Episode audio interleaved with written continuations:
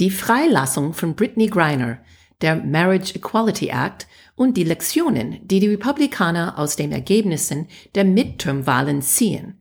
Es liegt eine bunte Mischung an Themen auf dem Tisch diese Woche.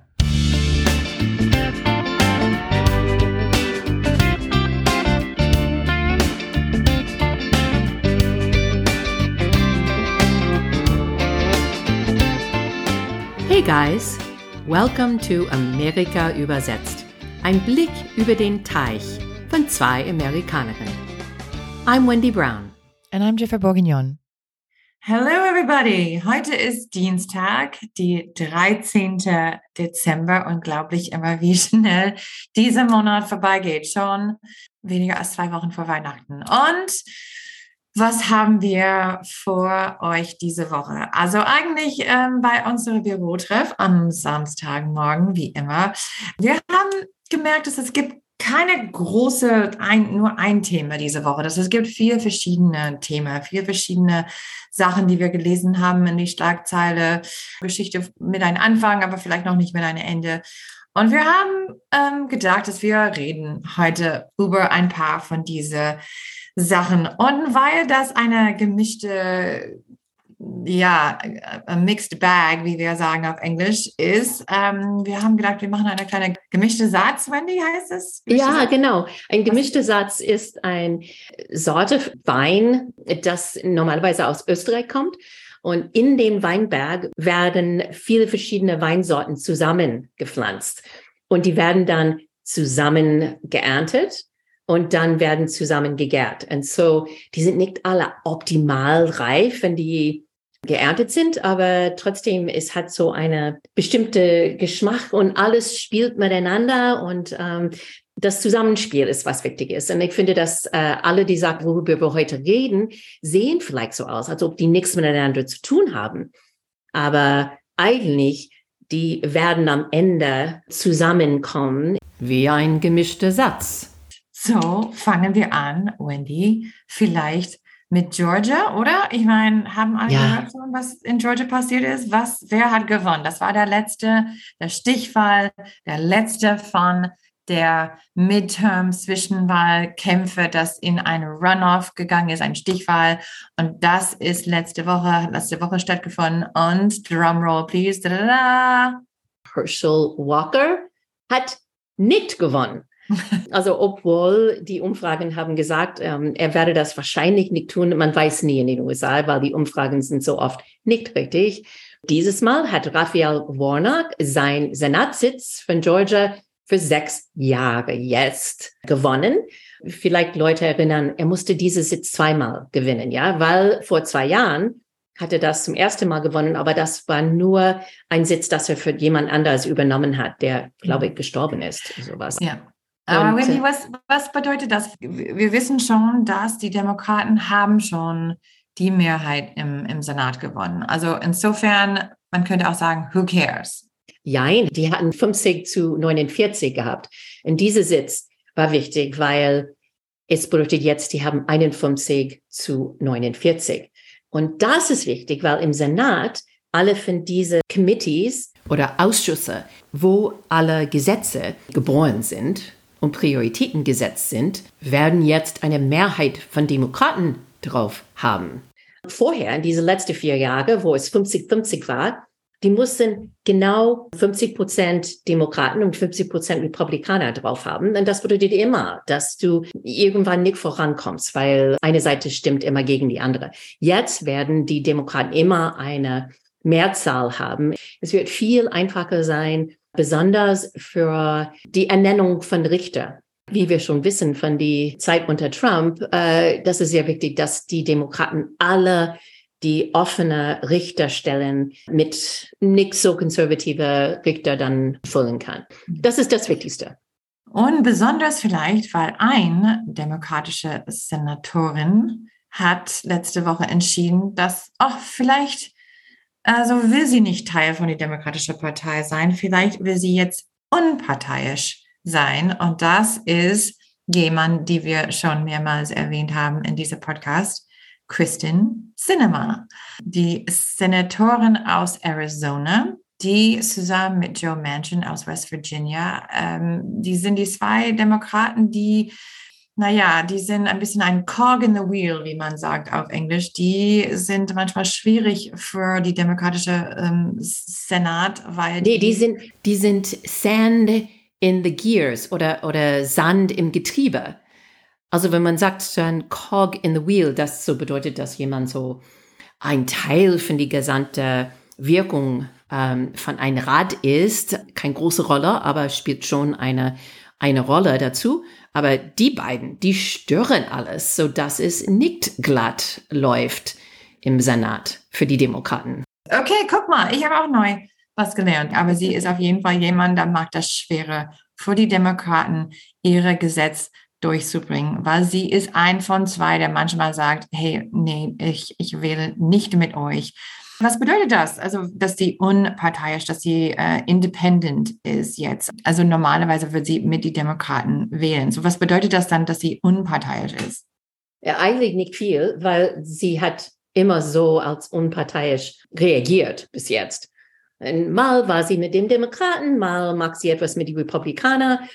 Und sie sagte jetzt, dass ich tue einfach jetzt, ähm, das ist, was mein Bundesstaat macht. In Arizona hat einen großen Teil von unparteiischen Wähler, die sind ziemlich stark und das ist historisch immer, immer so gewesen in Arizona.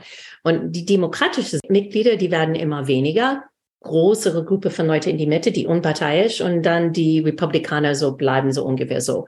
Viele sagen, dass sie diese entschieden hat, weil es sah so aus, als ob sie eine Neuwahl in 24 für ihr Senat setzt, dass sie eigentlich abgewählt sein würde. Vielleicht ist das eine kluge Entscheidung und vielleicht kann ein Independent oder unparteiischer Kandidat in 24 einen Senatssitz gewinnen. Wir haben schon zwei unparteiische im Senat. Bernie Sanders aus Vermont und die andere ist Agnes King von Maine. Die beiden aber sind ziemlich treu zu den demokratischen Themen.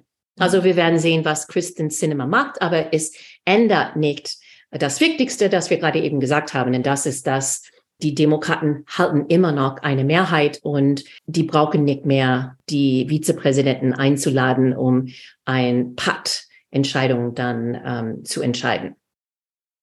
Und die andere Frau mit ihrem Name in die Schlagzeilen letzte Woche war Brittany Griner. Brittany Griner war eine Amerikanerin, Basketballspielerin, die war festgenommen in Moskau, aus sie durchgeflogen ist, weil sie, was hatte sie dabei? Sie hat. Sie spielt in die, die russische Profiliga während die Zeit, wenn die amerikanische Liga Pause hat. Und sie hatte zwei Vials, also Webpatronen, mit einer kleinen Menge Cannabisöl ins äh, Land gebracht.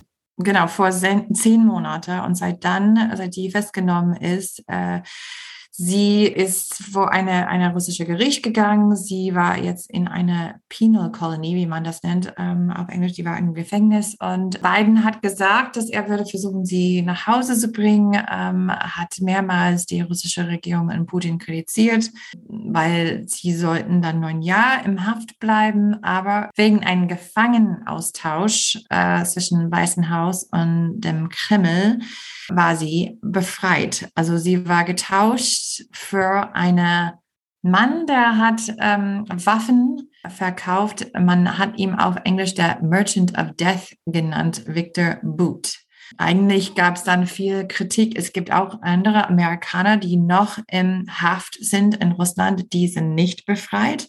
Also einerseits haben viele Leute sich aufgeregt, so bring Britney nach Hause, bring Britney home. Also das war unfair, das soll nicht so sein. Das ist auch klar eine klar und deutlich politische Manöver. Andererseits Leute haben auch kritisiert diese ähm, Gefangeneaustausch, weil jemand, äh, eine Basketballspielerin für jemanden hat äh, der Merchant of Death genannt, ist, ist eine gefährliche äh, Mensch, der verantwortlich ist für den Tod von vielen Menschen äh, wegen seiner ähm, Rolle in, in dieser, im, im Waffenverkauf. Ähm, sagen viele, war nicht so klug von beiden und hat ihm auch kritisiert. Ich meine, man könnte sagen, damn if you do, damn if you don't. Ähm, also manche sind glücklich damit, manche sind unglücklich damit. Viele sind auch unglücklich, dass Paul Whelan, der ehemalige Marine, ähm, eine Führungskraft im Bereich Unternehmenssicherheit, die ähm, russische Regierung hat gesagt, er war ein Spion.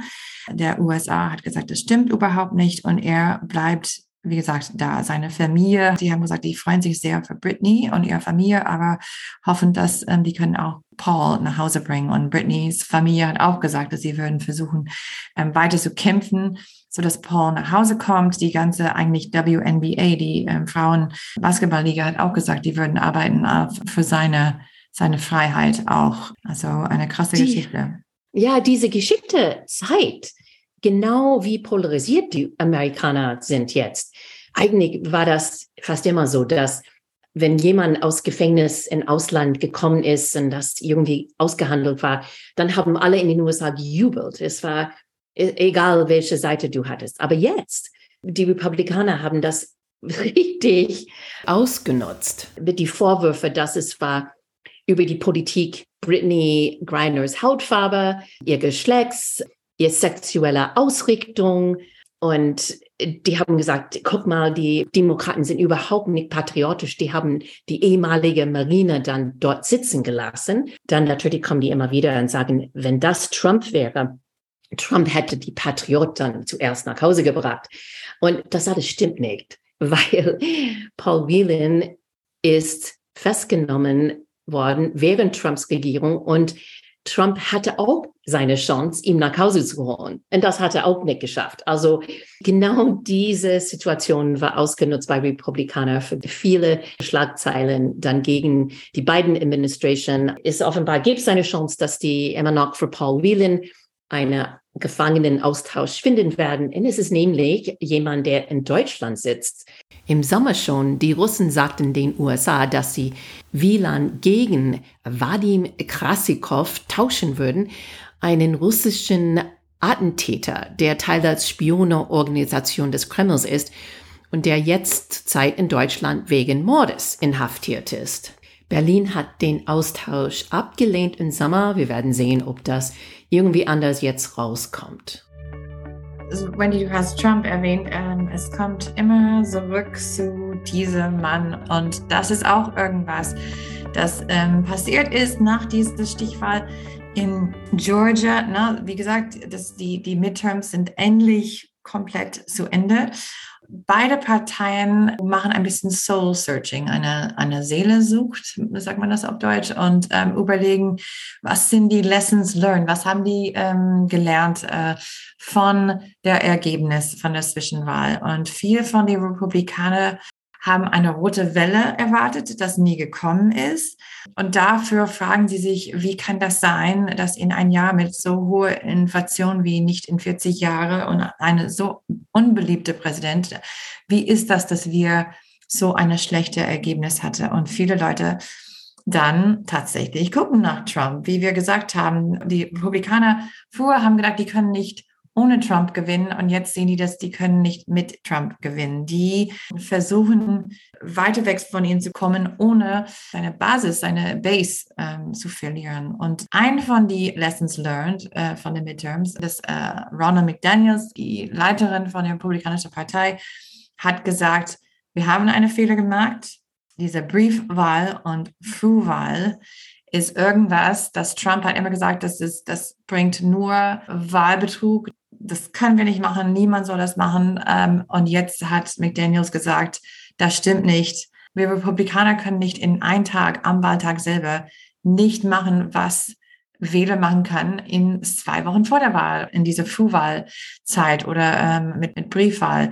Langsam hat die Republikanische Partei gesagt, hey Leute, we have to get on this. Ne? So, vielleicht müssen wir auch jetzt unsere Strategie ändern und müssen auch ähm, hinter diese Briefwahl Kampagne und Frühwahlkampagne stehen auch. Aber Trump trotzdem hat nicht aufgehört zu sagen, nee, das bringt nur Wahlbetrug. Also die sind in dieser Situation wie so häufig äh, mit Trump, ähm, wo ein sagt eine Sache und der andere der andere. Und wir würden sehen dann, wie sie, was sie machen in, in 24 und ob die dann äh, tatsächlich äh, wegkommen von, von Trumps Botschaft oder ob das dann wieder schwierig ist.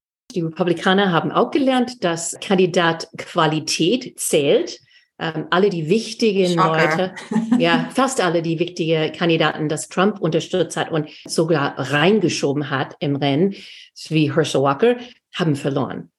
Aber die haben auch gelernt, dass the big lie in diese Thema von Wahllegitimität hat auch nicht so viel geholfen. Und wir haben schon vorher, äh, früher dann gesprochen über so viele von die Leute, die im Rennen waren, haben gesagt, dass der Wahl in 2020 gestohlen war und dass die waren nicht sicher, ob die das ähm, akzeptieren würde, wenn die verlieren würden. Tatsächlich, was passierte, ist, dass jeder hat ihre Niederlage zugegeben, außer einer. Und das ist die Carrie Lake in Arizona. Wir sind zurück zu mhm. Arizona. Arizona, also Arizona wird wahrscheinlich immer wieder in die Schlagzeilen sein, diese nächstes Jahr.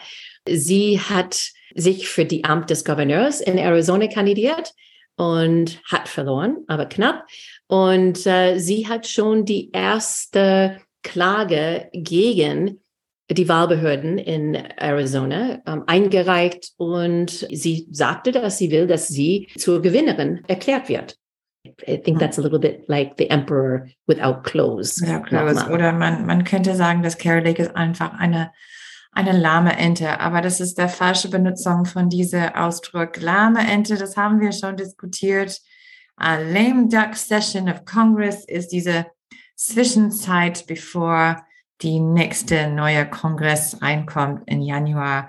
Und normalerweise ist es nicht so viel erwartet, sagen viele, dass nichts passieren wird, aber das stimmt nicht. Dieses Mal, die Kongress hat letzte Woche die Marriage Equality Gesetz durchgebracht. Es ist einfach dieser No-Brainers, dachte ich, warum reden wir darüber, dass jeder hat der, der Recht zu heiraten, wie die heiraten wollen, ob das Mann oder Frau ist.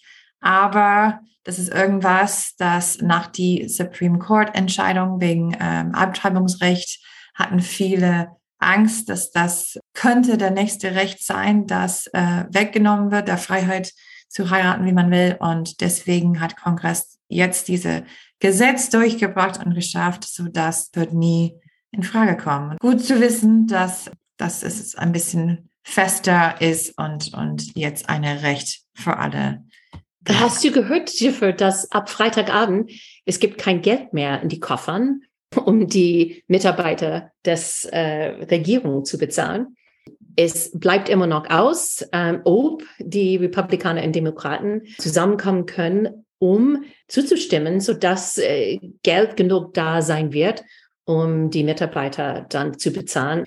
Ich schätze, dass wir werden erst nur ein Continuance oder eine Verlängerung sehen, worüber die zustimmen können, äh, dass wir Geld nur bis zum, zum Beispiel Februar haben. Und dann müssen die über dies, das endgültige Budget handeln.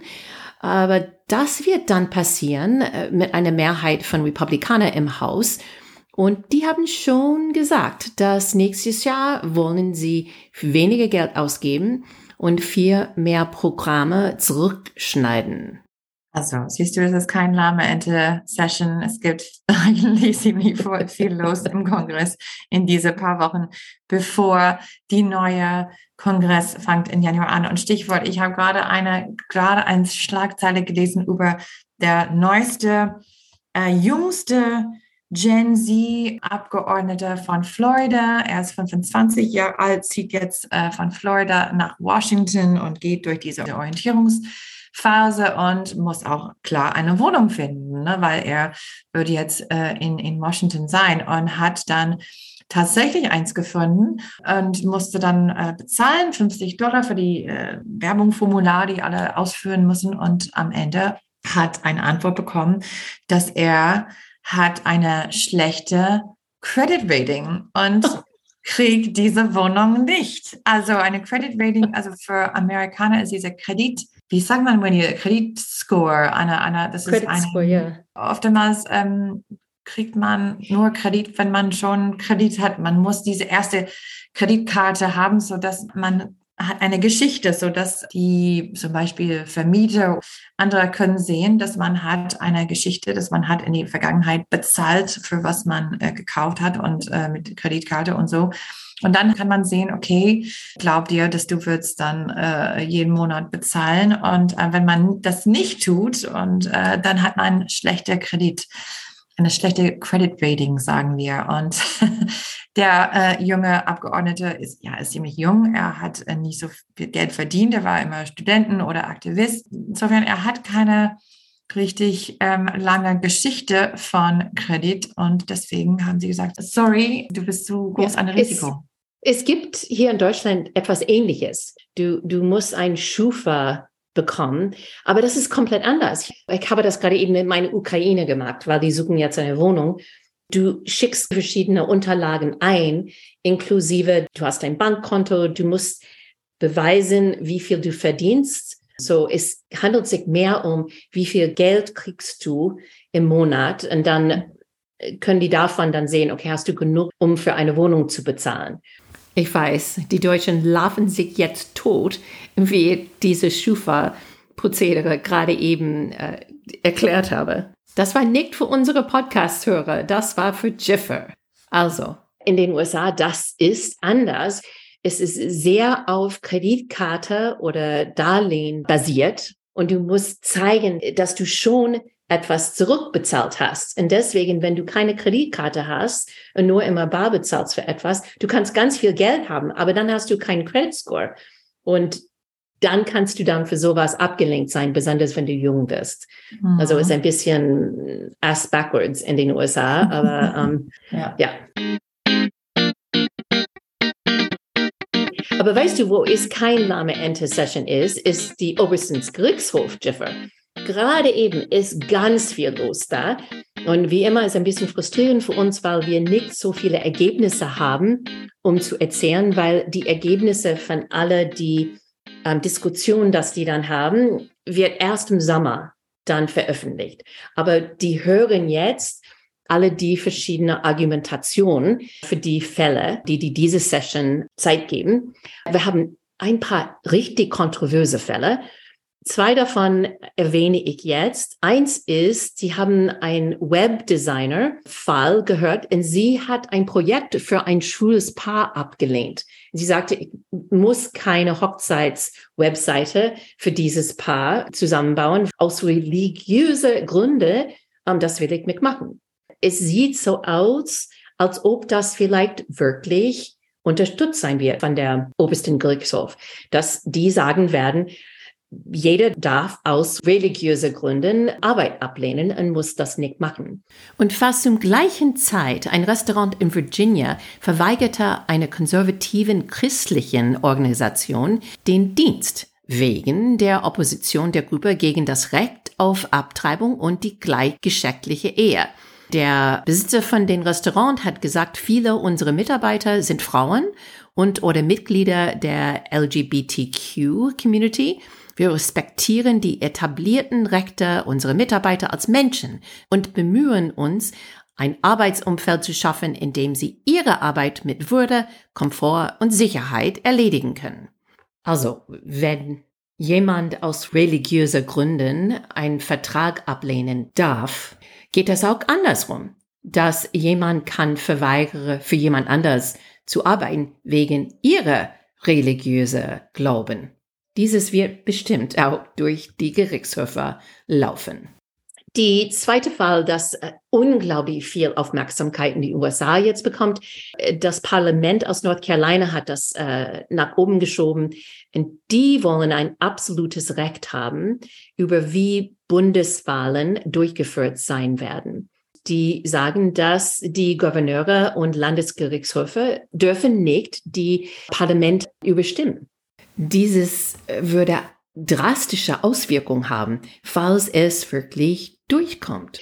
Zum Beispiel, in einem Bundesstaat, die Minderheit von die Wähler schaffen es durch Gerrymandering, Politiker, die dann die Mehrheit haben im Parlament. Also dann, diese Parlament hat dann die Macht, alle die zukünftige Gesetze und Prozedere rund um Bundeswahlen zu kontrollieren. Sieht so aus, als ob das nicht in Komplettform, ähm, wie es jetzt argumentiert wird, durchkommen von die obersten Gerichtshof. Aber äh, alle sagen das, es wird schon etwas eingrenzen. Aber wir werden das sehen im Sommer und dann wieder daran berichten. Wendy, ich glaube, der letzte on unserer Liste ist irgendwas, das ist passiert nicht in Amerika, aber hier in Deutschland. Und ich muss ehrlich sagen, ich habe mindestens zwei WhatsApp-Nachrichten gekriegt von Freunden in den USA, bevor ich die Schlagzeile hier in Deutschland gelesen habe. Und das ist diese Reichsbürger-Razzia, das passiert ist letzte Woche. Also die Amerikaner, habe ich das Gefühl, ich weiß nicht, was du hörst von deinen Freunden, sind total fasziniert. Also ich, ich kriege ständig so, was ist da los? Und das glaube ich nicht. Und habt ihr Angst? Habt ihr irgendwas gemerkt? Was ist die Stimmung? Also haben die Leute Angst? Wie ist das? Wer ist dieser Prinz Heinrich, der Achte? Was für eine verrückte Typ ist das? Hab, also kennst du ihn? Kannst du irgendwas über ihn? Oder also ehrlich gesagt, wenn ich, ich finde, die Geschichte ist fast größer in den USA als, als hier in Deutschland. Ja, ich habe auch Texts und E-Mails von Leuten bekommen, die haben auch genau das Gleiche gefragt. Natürlich, die verstehen nicht alle Facetten davon, aber die sind absolut fasziniert mit dieser Idee, dass es gibt Deutschen mit ähm, Titeln, die denken, dass die immer noch die Macht haben sollten. Die sind fasziniert mit alles, das Altdeutsch oder Royalty dann irgendwie äh, damit zusammen verbunden ist. Ich schätze, dass das wird nicht lange dauern, bis das ein Film wird in den USA, weil das tickt jeder Box das Stereotypen, das die Amerikaner haben über Deutschen. Aber was ich nicht gesehen habe, was man sieht in die deutschen Medien, ist, die erwähnen ganz oft, dass die inspiriert waren, wahrscheinlich von die 6. Januar in den USA. Mm, mm. Und man sieht das nicht so häufig in die Artikel in den USA. Ab und zu, aber ähm, die, die, erwähnen das nicht so oft, als das hier in Deutschland ist. Vielleicht ist das doch im, im Hinterkopf mindestens, vielleicht deswegen sind die äh, fasziniert mit dieser Geschichte wegen die, die, der Vergleich oder der, also interessant zu sehen, dass es könnte vielleicht passieren irgendwo anders. Wir haben auch diese Woche ein bisschen Hilfe von ein paar von unseren Zuhörern bekommen. Vielen Dank, Stefan. Er hat uns vorgeschlagen, das Rabbit Hole, so Down the Rabbit Hole, könnte auf Deutsch sein, gefangen in der Meinungsblase. Ja, das finde ich, das stimmt schon. Und Barbara und Claudia haben beide Hilfe beim Slippery Slope gegeben. Eine war Gratwanderung, aber ich glaube, dass die andere, dass die vorgeschlagen haben, ähm, passt vielleicht besser. Sich auf dünnes Eis bewegen, ähm, weil das auch so diese rutschige Konzept von ein Slippery Slope hat.